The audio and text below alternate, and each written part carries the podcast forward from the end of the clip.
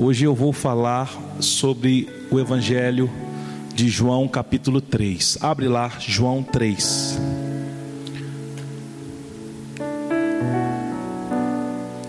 João está no Novo Testamento: Mateus, Marcos, Lucas, João.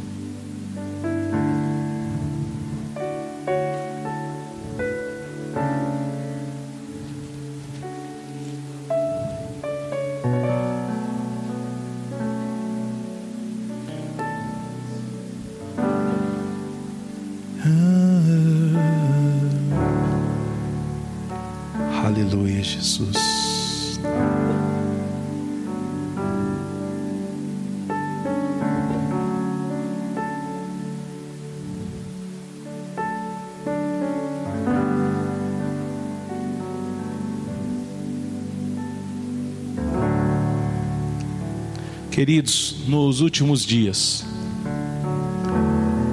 nós temos falado sobre o que é o Evangelho. Nós fomos dirigidos por Deus a trabalhar este tema com o objetivo de desconstruir todo o evangeliquez do nosso meio e ao mesmo tempo estabelecer fundamentos para a nossa igreja local, para a nossa comunidade de fé.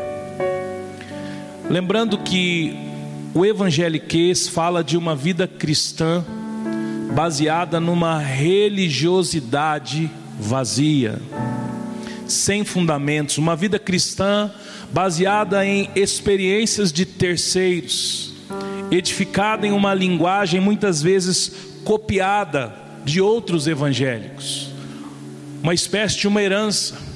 Porque quando você começou a ir na igreja, você ouvia pessoas falar, você convivia, você, você consumia CDs, você consumia ministrações, você consumia cantores gospels, gospels, professor, é gospels ou gospels?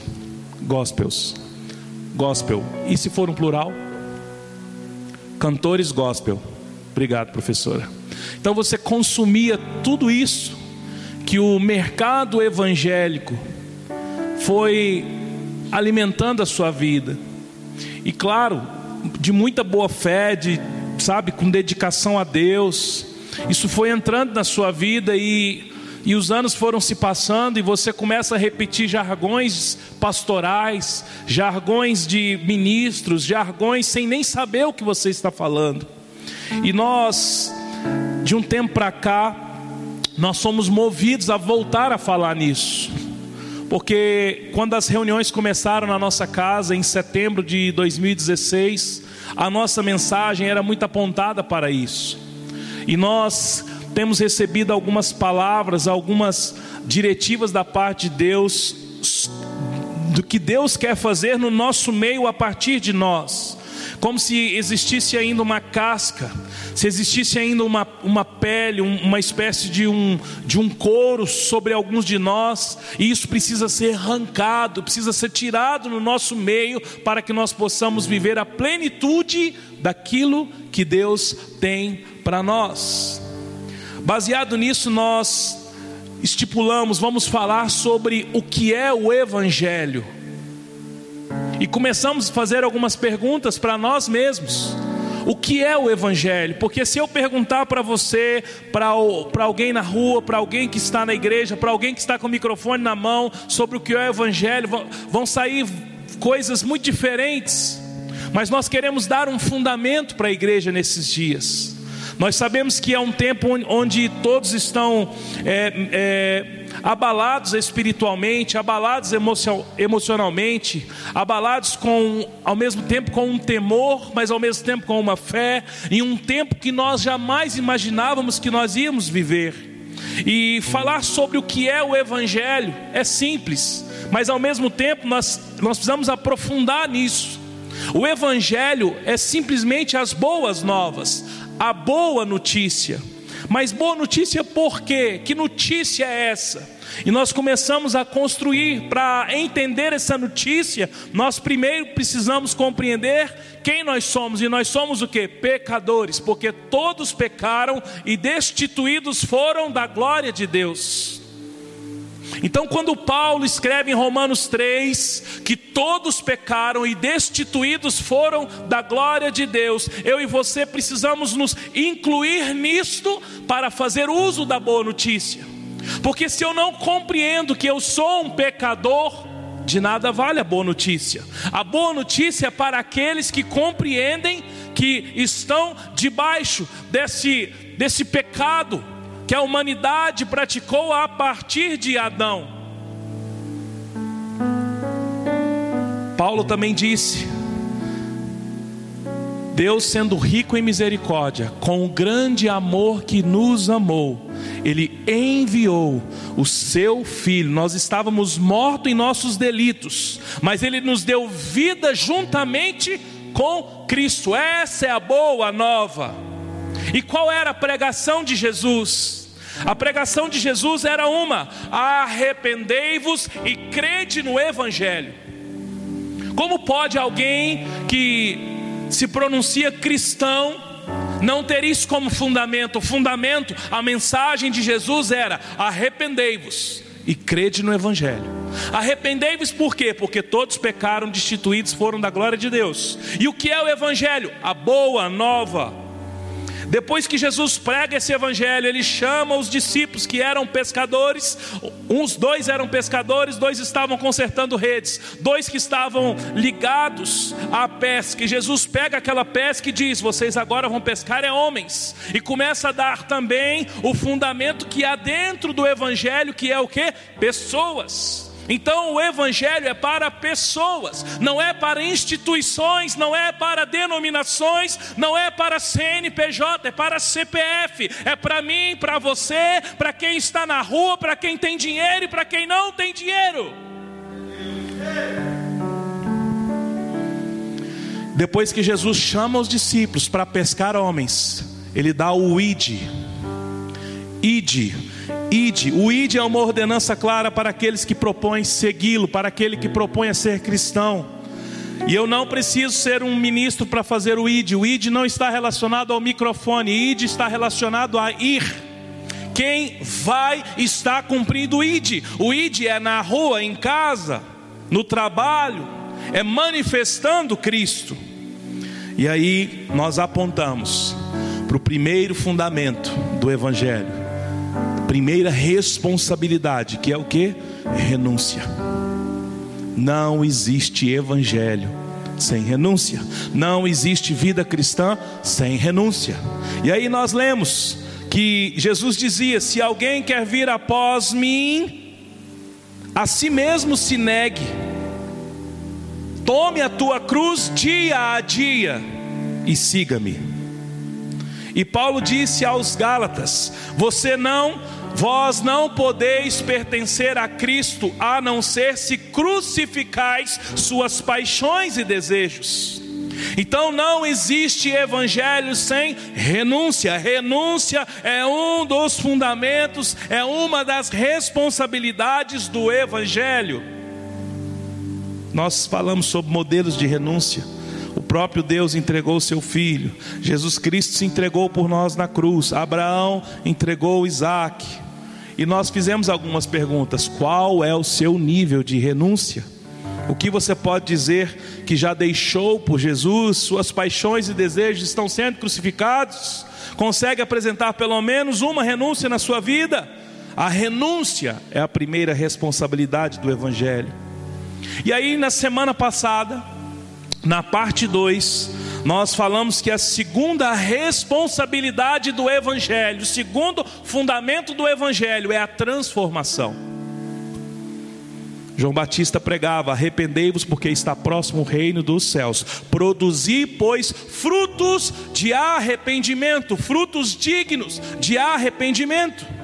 Paulo dizia: se alguém está em Cristo, nova criatura é, as coisas velhas se passaram e tudo novo se fez transformação. Paulo também dizia que quando alguém se converte ao Senhor, o véu é retirado.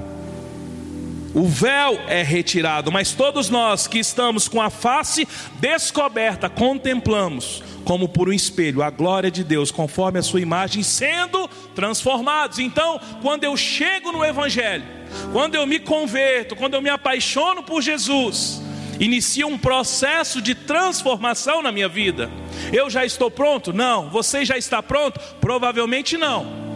Mas se você não estiver em transformação, fora disso, não se deixar tocar, não deixar ser tocado por, por ninguém, não ser confrontado por ninguém, não ser confrontado por você mesmo, pelo Espírito, pelo espelho, você não está vivendo o Evangelho, porque tem pessoas que são assim, elas não deixam ser tocadas, e muitas delas usam um escudo que é do tipo: não, eu a minha família, eu resolvo os meus problemas entre a minha família.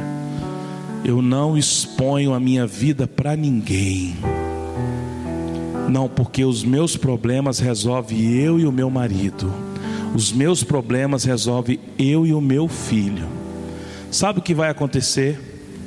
Você vai viver uma vida de evangeliquez. Todo mundo evangelicamente correto mas não pode tocar, mas não pode ser confrontado, porque afinal de contas o troféu é o seu casamento de 20 anos, de 30 anos, de 40 anos. Só que ele é, ele é um troféu evangeliquez, evangelicamente falando, porque você vive em, em profundas crises, você não desfruta o melhor do casamento, nem briga por quê? Porque ninguém pode tocar. Você cria os seus filhos como se fosse ainda lá no tempo de Noé dentro de uma arca, com a sua família. E aí você pega a sua família e coloca ela como se, se ela fosse um credencial. Mas ninguém pode confrontar um filho seu.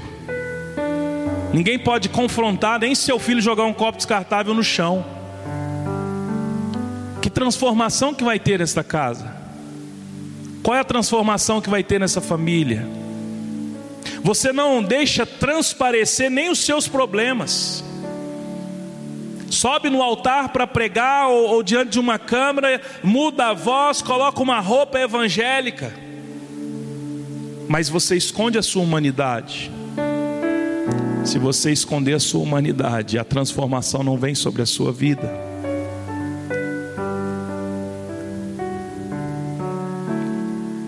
transformação.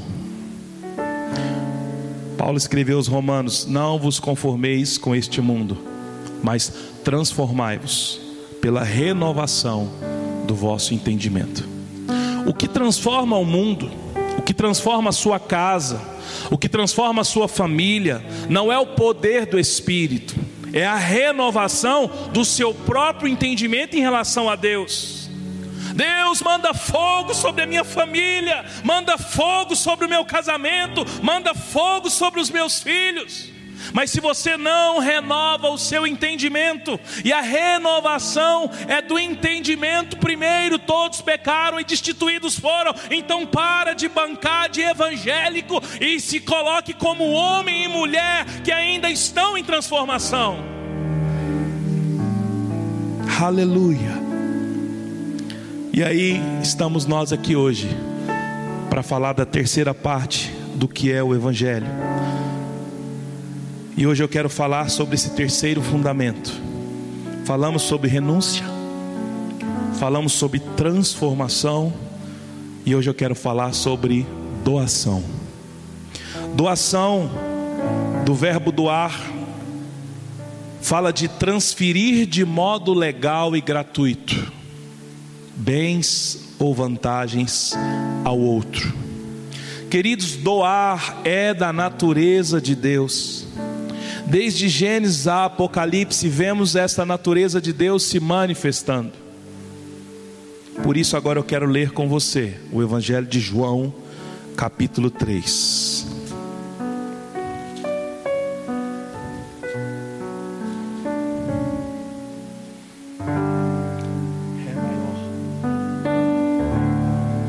Renova-me, Senhor Jesus. Já não quero, já não quero ser igual.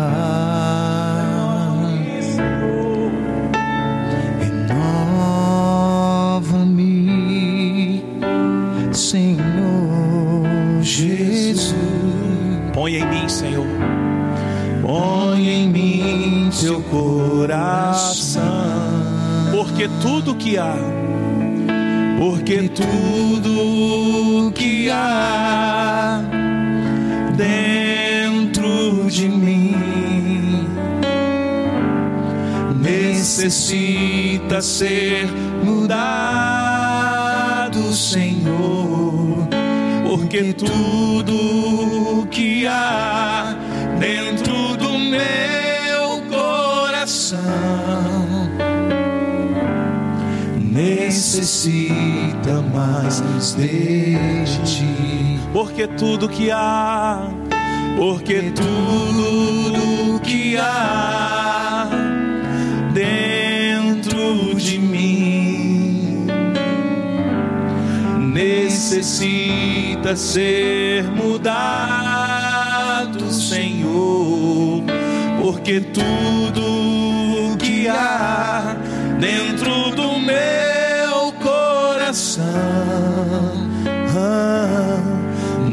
necessita mais de ti. Queridos, João 3.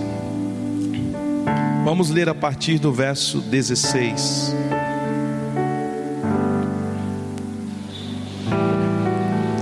Dá para a gente falar de cor esse texto. Porque Deus amou o mundo de tal maneira que deu o seu Filho unigênito, para que todo aquele que nele crê não pereça, mas tenha vida eterna. Você sabe de cor, porque Deus amou o mundo de tal maneira que deu o seu Filho unigênito, para todo aquele que nele crê não pereça, mas tenha vida eterna. Porquanto, verso 17: Deus enviou, enviou o seu Filho ao mundo, não para condenar o mundo, mas para que o mundo fosse salvo por meio dele. Deus enviou o seu filho não para condenar o mundo, mas para que o mundo fosse salvo por ele. A maior doação do mundo foi feita por Deus. Qual é o valor disso? Quem pode doar mais do que ele? Na verdade, a primeira doação mesmo começou no sopro, no fôlego fôlego de vida. Nos colocou no Éden, nos deu um jardim, e nesse jardim ele diz: Você vai comer livremente de todos os frutos. Esta foi a doação. E Deus vinha, na viração do dia, relacionar com o homem. Queridos, que doação foi essa? Deus nos deu vida no Éden, só que veio o pecado. Então, se veio o pecado, Ele nos deu o Filho, para que fôssemos vivificados novamente. E o Filho? O que, que o Filho nos deu? Se Deus nos, Deus nos deu o Filho, o que o Filho nos deu? Vai para algumas páginas em João 10. João 10, verso 11.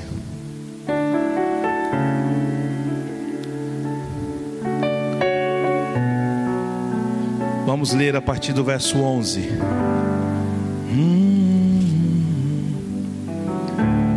Jesus disse: Eu sou o bom pastor, e o bom pastor dá a sua vida pelas ovelhas. O mercenário que não é pastor, a quem as ovelhas pertencem, vê a aproximação do lobo, abandona as ovelhas e foge, então o lobo apanha e dispersa o rebanho. O mercenário foge porque é um mercenário e não tem zelo pelas suas ovelhas. Eu sou o bom pastor, conheço minhas ovelhas e sou conhecido por elas. Assim como o Pai me conhece, eu conheço o Pai e entrego a minha vida pelas ovelhas. Ainda tenho outras ovelhas que não são deste aprisco, mas as quais devo da minha mesma maneira trazê-las elas ouvirão a minha voz, e haverá um só rebanho, um só pastor. Por este motivo, o Pai me ama, porque eu entrego a minha vida para retomá-la. Agora veja, veja o verso 18: Ninguém atira de mim, antes eu entrego de espontânea vontade tenho poder para entregá-la e poder para retomá-la. Esse é o mandamento que recebi do meu Pai. Queridos, o Filho, Jesus Cristo, o bom pastor, ele deu a sua própria vida pelas ovelhas. Ninguém poderia tirar, ele disse: ninguém pode tirar. Peraí, ninguém vai me matar, não. Não vem falar que alguém vai me matar, não, porque eu é que vou entregar a minha vida. Tem gente que fica vendo Jesus como um coitado na cruz. Ele não é coitado, ele não é tadinho, ele é o doador, aquele que doou a sua vida por mim e por você. Ah! Ele disse: Ninguém tira de mim. Pelo contrário, eu espontaneamente, eu sou doador. Se tem alguém que vai dar alguma coisa aqui, sou eu. Por quê, irmãos? Porque Ele é um no Pai e o Pai começou doando. O Evangelho é doação. Entende a natureza de Deus? Doar é uma responsabilidade do Evangelho. Existia um homem chamado Zaqueu,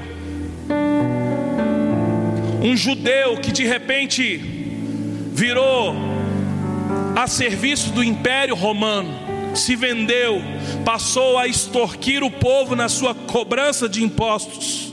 Ele tinha uma, li, uma linhagem dos judeus, porém ele se corrompe e se vende ao sistema, ao império e passa a cobrar impostos. Leia comigo Lucas 19. Volta aí um, um, um livro aí da sua Bíblia.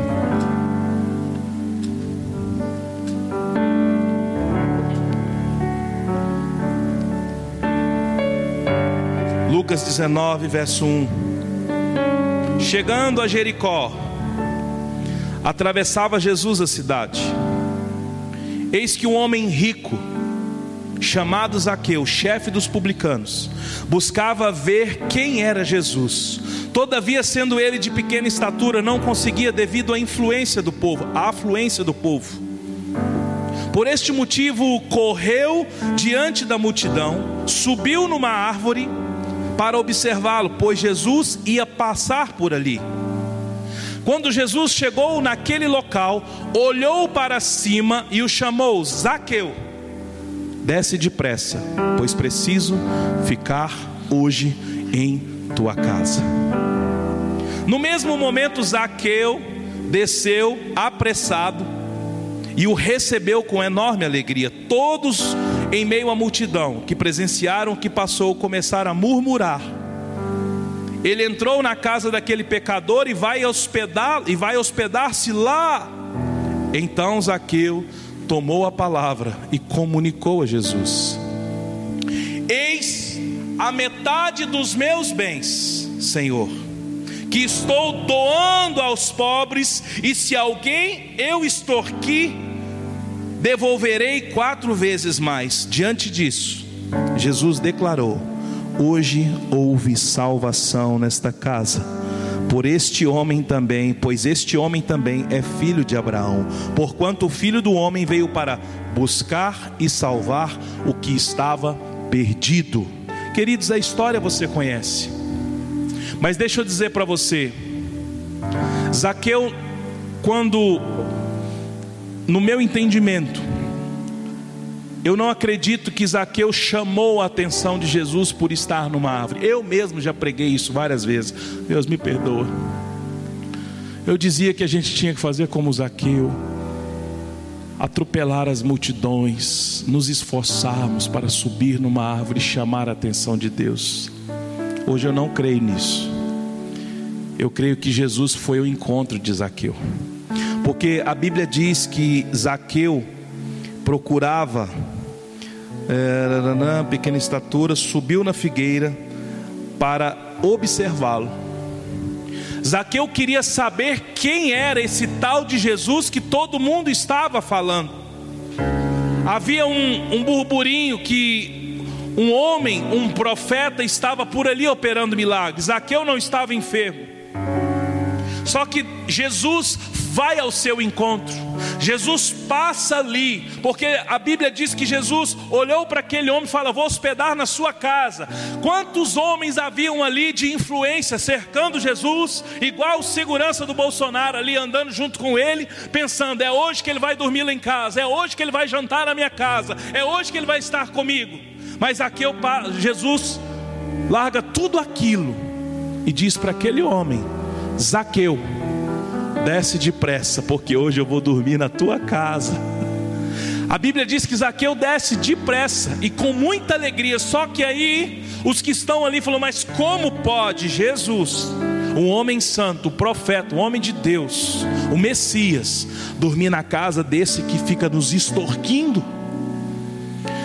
E a Bíblia não dá detalhes, mas eu imagino que quando Jesus estava com Zaqueu, assim como aqueles homens no caminho de Emaús, conversando com Jesus, no partir do pão, os olhos daqueles homens, nos discípulos no caminho de Emaús se abriram. Então imagino que Zaqueu, na mesa de comunhão com Jesus, a Jesus se apresentar como o próprio Evangelho, o homem que foi doado e doou a sua vida. Zaqueu então recebe esse Evangelho, e quando ele tem um encontro com o Evangelho, irmãos, Zaqueu reconhece reconhece a sua situação de pecador, reconhece a sua situação de devedor, não somente como um devedor do povo a qual ele explorava, mas um devedor daquele que gratuitamente lhe deu o perdão e a salvação, e o perdão daquele que com misericórdia e com grande amor nos amou, amou também a Zaqueu, enviou Jesus naquele caminho,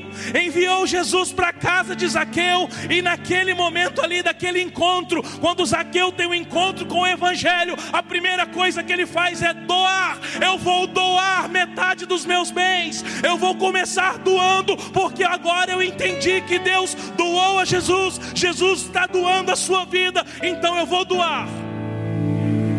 Só que tem um porém. Não, pastor, mas ele fez isso porque ele explorava o povo. Não, não, não. Ele decide dar metade dos seus bens aos pobres. Depois ele vai resolver o problema do pecado dele. E se alguém a quem eu extorqui se sentiu prejudicado, eu vou restituir quatro vezes. Ou seja, o que eu vou restituir quatro vezes não tem a ver com a minha doação. A minha doação é porque eu entendi que Deus doou o seu filho, o seu filho doou o seu tempo, me trouxe aqui para minha casa e ele pregou o evangelho da salvação. Então agora eu sou um doador. E quando Zaqueu se torna um doador, o que que acontece? Jesus diz o que, irmãos? Diante disso, no verso 9, Jesus declarou: Hoje houve salvação nesta casa. Por este homem também, pois este homem também é filho de Abraão. Aí Jesus arremata: Porquanto o filho do homem, ele estava falando dele, porquanto eu vim para buscar e salvar o que estava perdido. Queridos, Doar é um dos fundamentos do Evangelho.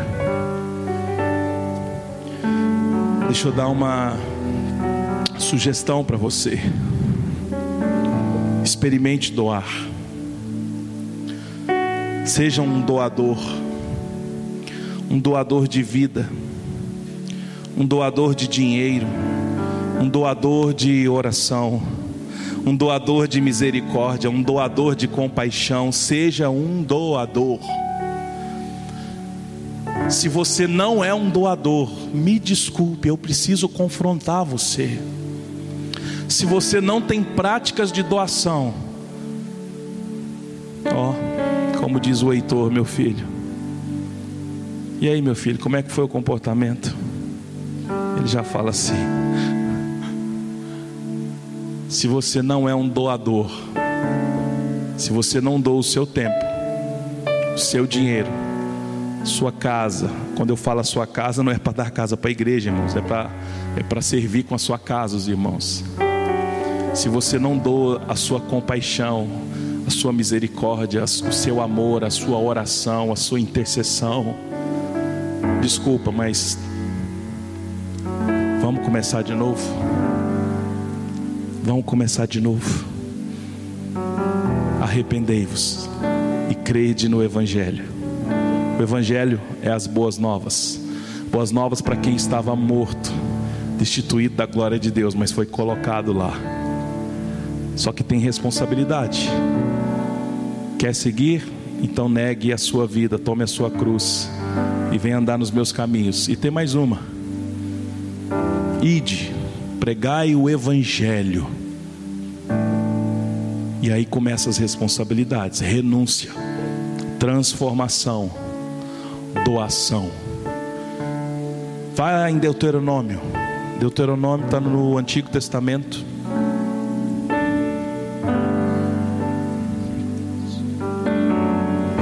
Deuteronômio 15.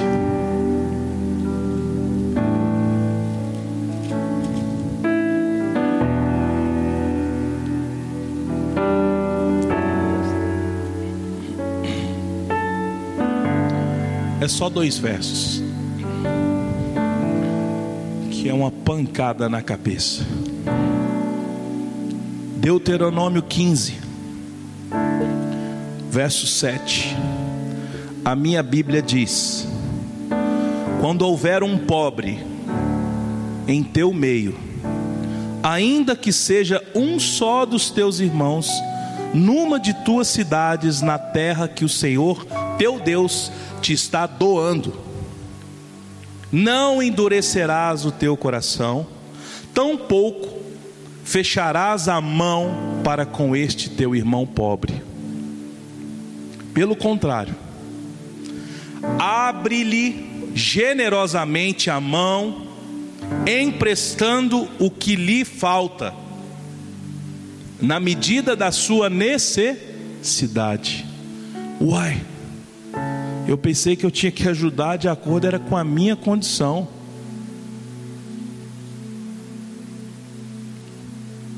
Eu não ajudo né, de acordo com a minha condição, não? Se eu tenho condição, eu ajudo. Se eu não tenho, eu não ajudo.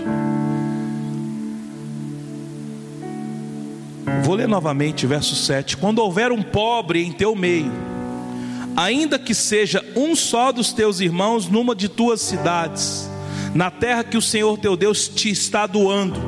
Não te endurecerás teu coração, tampouco fecharás a tua mão para com este irmão pobre. Pelo contrário, abre-lhe generosamente a mão, emprestando o que lhe falta, na medida da sua necessidade. Deixa eu dizer para você, o doador não dá de acordo com as suas condições. O doador dá de acordo com as necessidades do necessitado. Pastor, mas como é que eu vou doar compaixão se eu não tenho?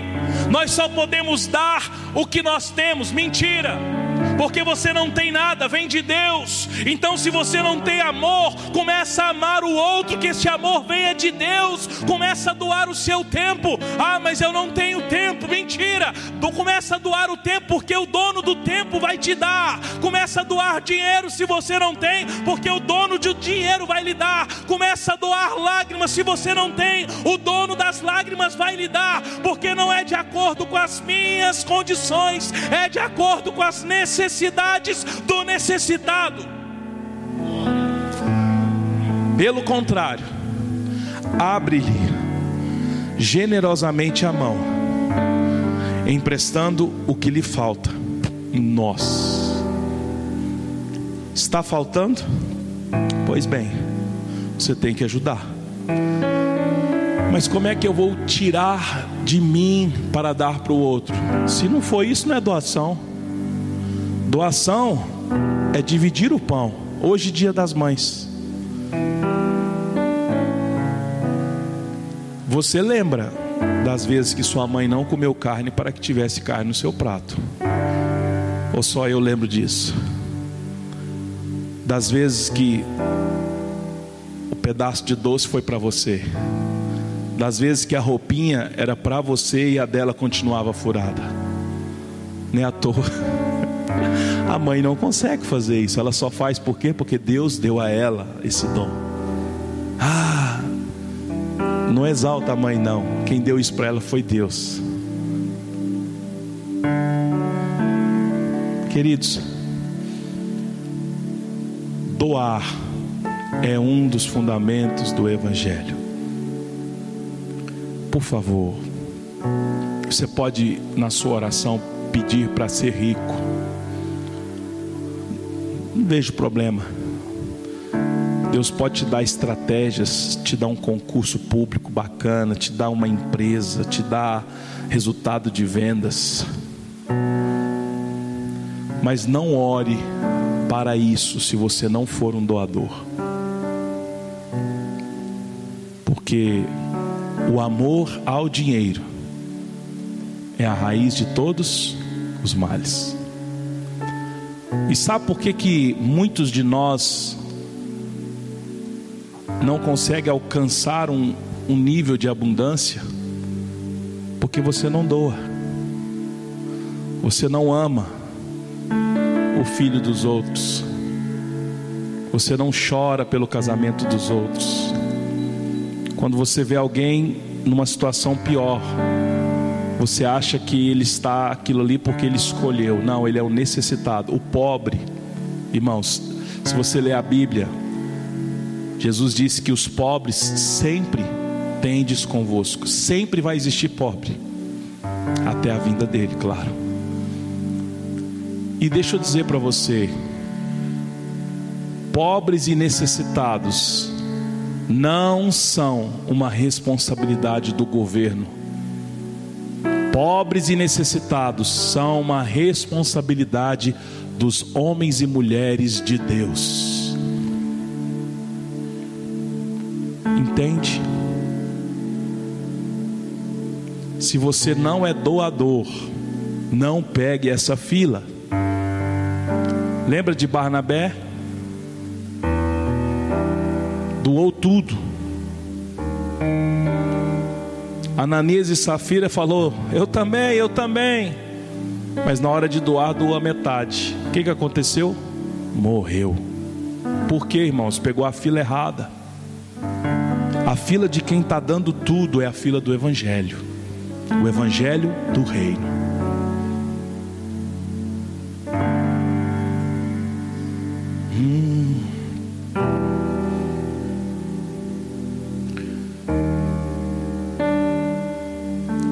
Lucas 10, Evangelho de Lucas 10.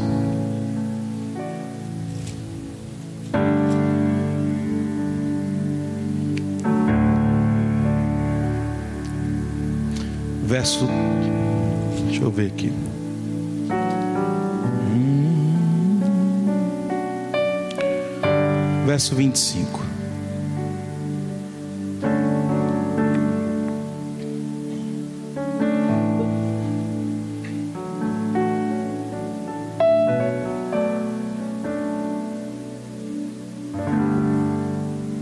Verso, no verso 25 de Lucas 10 diz: Certa vez, um advogado da lei levantou-se com o propósito de submeter Jesus à prova e lhe indagou: Mestre, o que preciso fazer para herdar a vida eterna? Ao que Jesus lhe propôs: O que está escrito na lei? Como é que tu a interpretas? E ele replicou: Ah, na lei está escrito: amarás o Senhor teu Deus de todo o seu coração, de toda a tua alma, de todas as tuas forças e com, tua, e com toda a tua capacidade intelectual. Amarás o teu próximo como a ti mesmo. Então Jesus lhe afirmou: Respondeste corretamente, faz isso e viverás. Ele, no entanto, insistindo em justificar-se, questionou a Jesus: Senhor, mas quem é o meu mestre? Oh, desculpa, quem é o meu próximo? Diante do que Jesus lhe responde assim: Tá bom, vou lhe contar. Certo homem descia de Jerusalém para Jericó quando veio cair nas mãos de alguns assaltantes, os quais, depois de lhe roubarem tudo, o espancarem, fugiram, abandonando-o quase morto. Coincidentemente, descia um sacerdote pela mesma estrada. Assim que viu o homem, passou pelo outro lado. Do mesmo modo, agiu um levita que, quando chegou no lugar, observou aquele homem e passou de largo. Mas um samaritano, estando de viagem, chegou onde se encontrava o homem e assim que o viu, teve misericórdia dele. Então aproximou-se, enfaixou-lhe as feridas, derramando nelas vinho e óleo em seguida, colocou sobre o seu próprio animal, levou-o para uma hospedaria e cuidou dele. No dia seguinte, deu dois denários ao hospedeiro e lhe recomendou: Cuida deste homem, e se alguma despesa tiverdes a mais, eu reembolsarei a ti quando voltar. Qual destes três te parece ter sido próximo do homem que caiu nas mãos do assaltante? Perguntou Jesus. Então declarou-lhe o advogado da lei, o que teve misericórdia para com ele. Ao que Jesus lhe exortou: Vai e procede tu da mesma maneira. O texto é muito conhecido do bom samaritano. Agora, ouça, irmãos.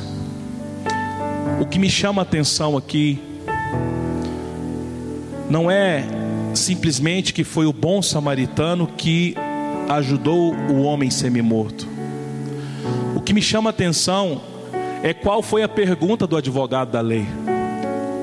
O advogado da lei, ele pergunta: "Mestre, o que é preciso para herdar a vida eterna?"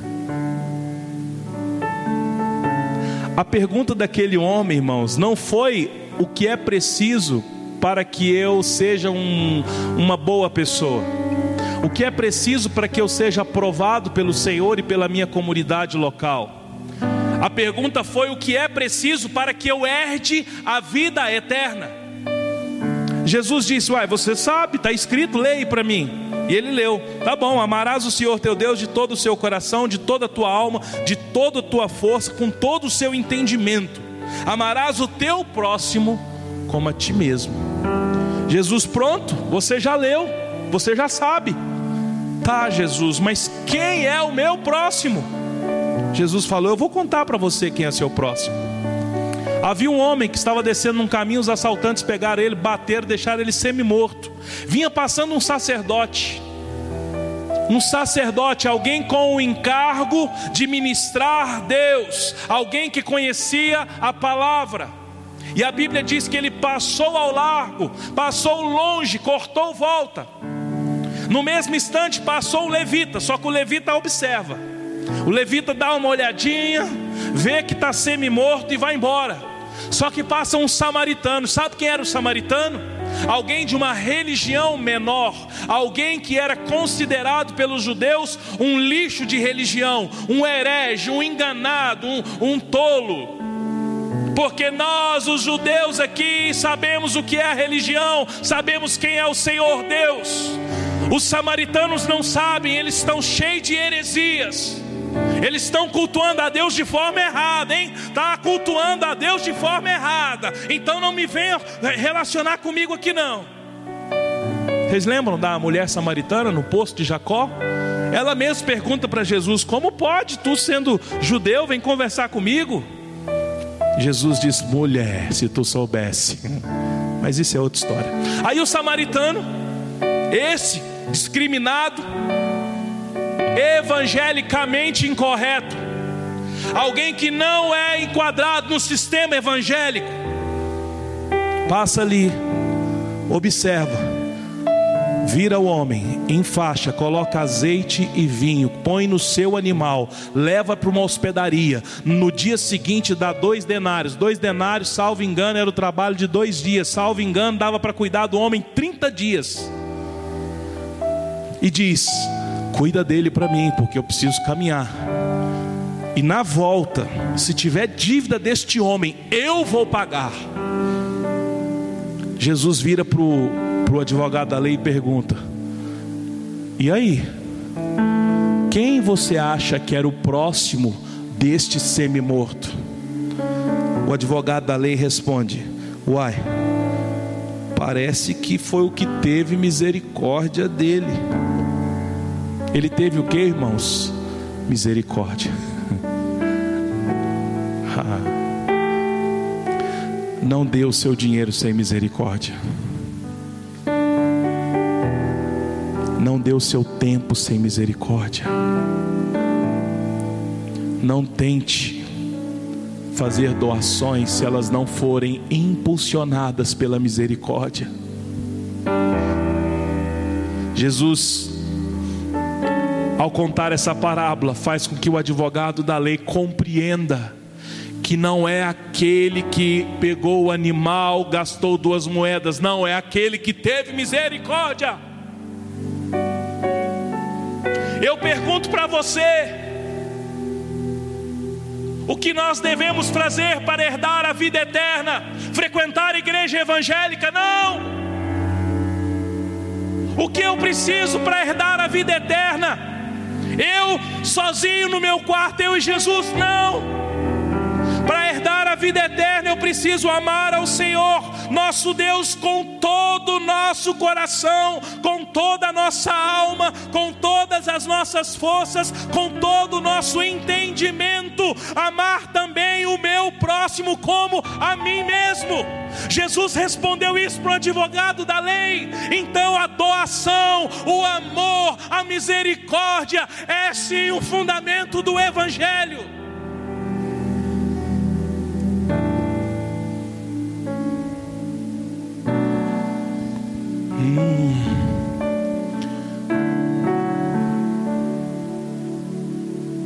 Oh, Jesus.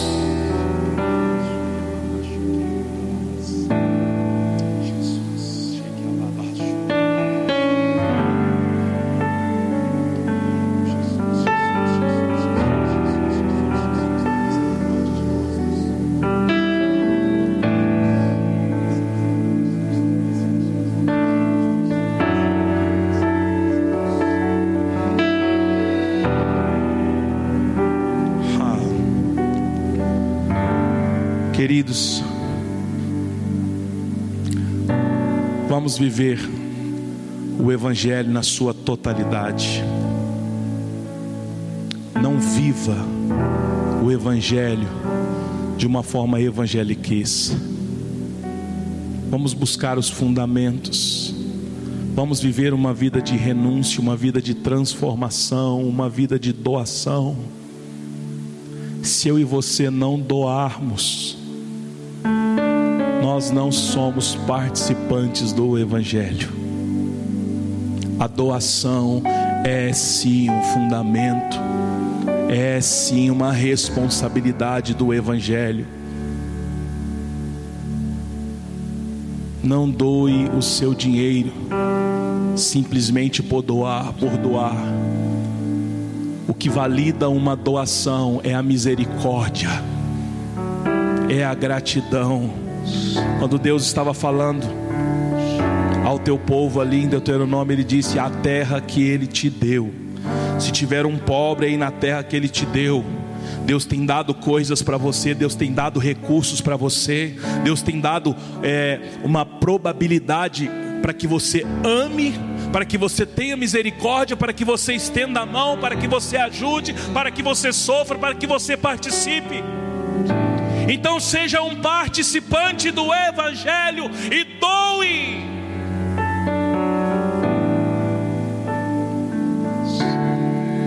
Quero orar com você, pedir para a equipe de louvor subir aqui.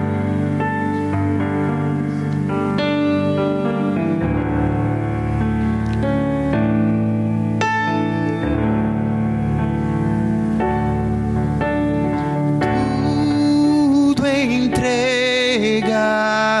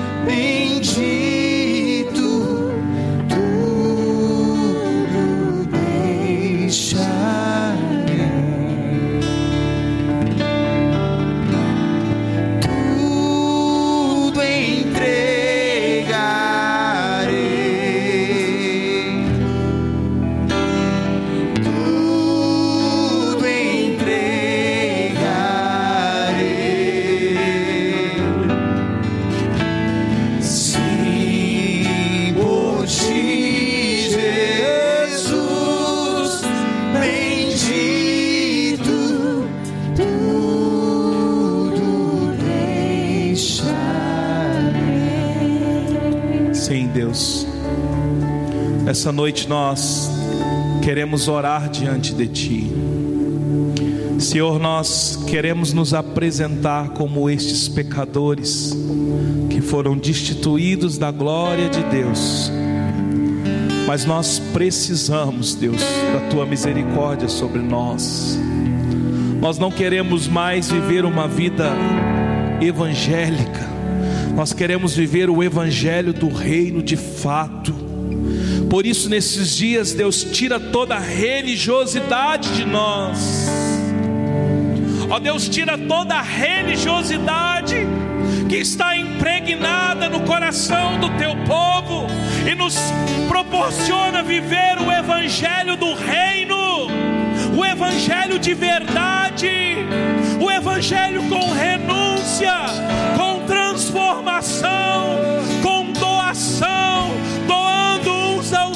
outros, exercendo a compaixão, exercendo o compromisso com o semi-morto, com o pobre, com o necessitado, os necessitados de oração, os necessitados de abraço, os necessitados de compaixão, os necessitados do Evangelho, nos põe a compartilhar e doar daquilo que o Senhor tem nos dado. Ele cresça e eu diminua, e ele apareça, eu me constranja com a sua glória e todo seu amor, infinita humildade, servo de todos os irmãos que ele cresça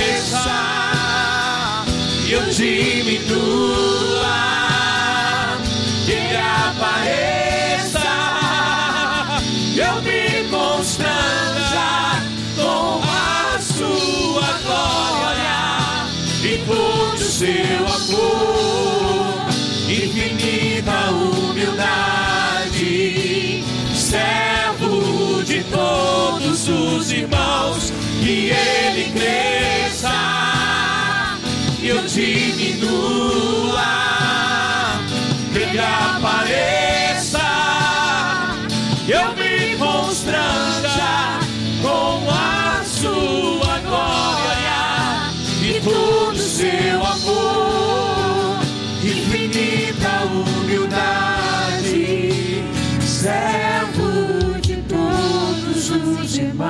Denaldo, traz a câmera aqui pertinho de mim. Deixa eu dizer para você. Dá um zoom aqui para mim, por favor. Você que está na sua casa, você que está assistindo essa mensagem agora, seja hoje através do culto online, ou seja em qualquer estação, em qualquer ano, em qualquer década, ouça, você vai ver a sua vida mudar quando você começar a ser um doador doar as suas orações, doar o seu tempo, doar a sua compaixão, doar as suas misericórdias, doar a sua mão, doar a sua casa para receber os irmãos, doar o seu choro, doar alimentos, doar dinheiro, seja um doador porque Deus amou o mundo de tal maneira seu Filho unigênito para que todo aquele que nele cresce não perecesse e tivesse vida eterna. Então, ele foi o primeiro doador. Jesus disse: Ninguém tira minha vida, eu a dou. Então ele também foi o primeiro doador antes de você. Se você quer experimentar uma abundância do Evangelho na sua vida, uma vida da presença, uma vida cheia de manifestação de Deus, uma vida cheia da proteção de Deus, uma vida cheia dos desafios de Deus, da provisão, seja um doador. O Evangelho é renúncia, transformação e doação. Então, nesses dias, entre neste Evangelho do Reino, para que Deus cumpra o propósito sobre a sua vida e a sua família, em o nome de Jesus. Ele cresça, eu diminua, ele apareça, eu me constranja com a sua glória e todo o seu amor,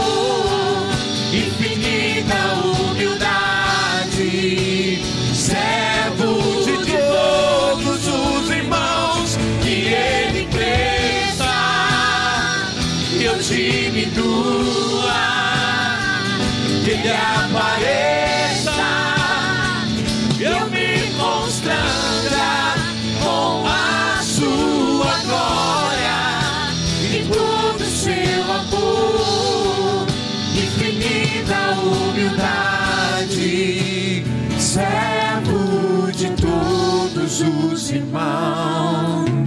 Que Deus possa abençoar a sua vida, abençoar a sua casa, que você possa experimentar do que é ser alguém que vive do Evangelho do Reino, debaixo de uma vida de renúncia, sempre em transformação, sempre em doação.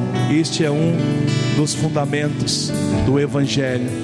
Que Deus abençoe a sua vida.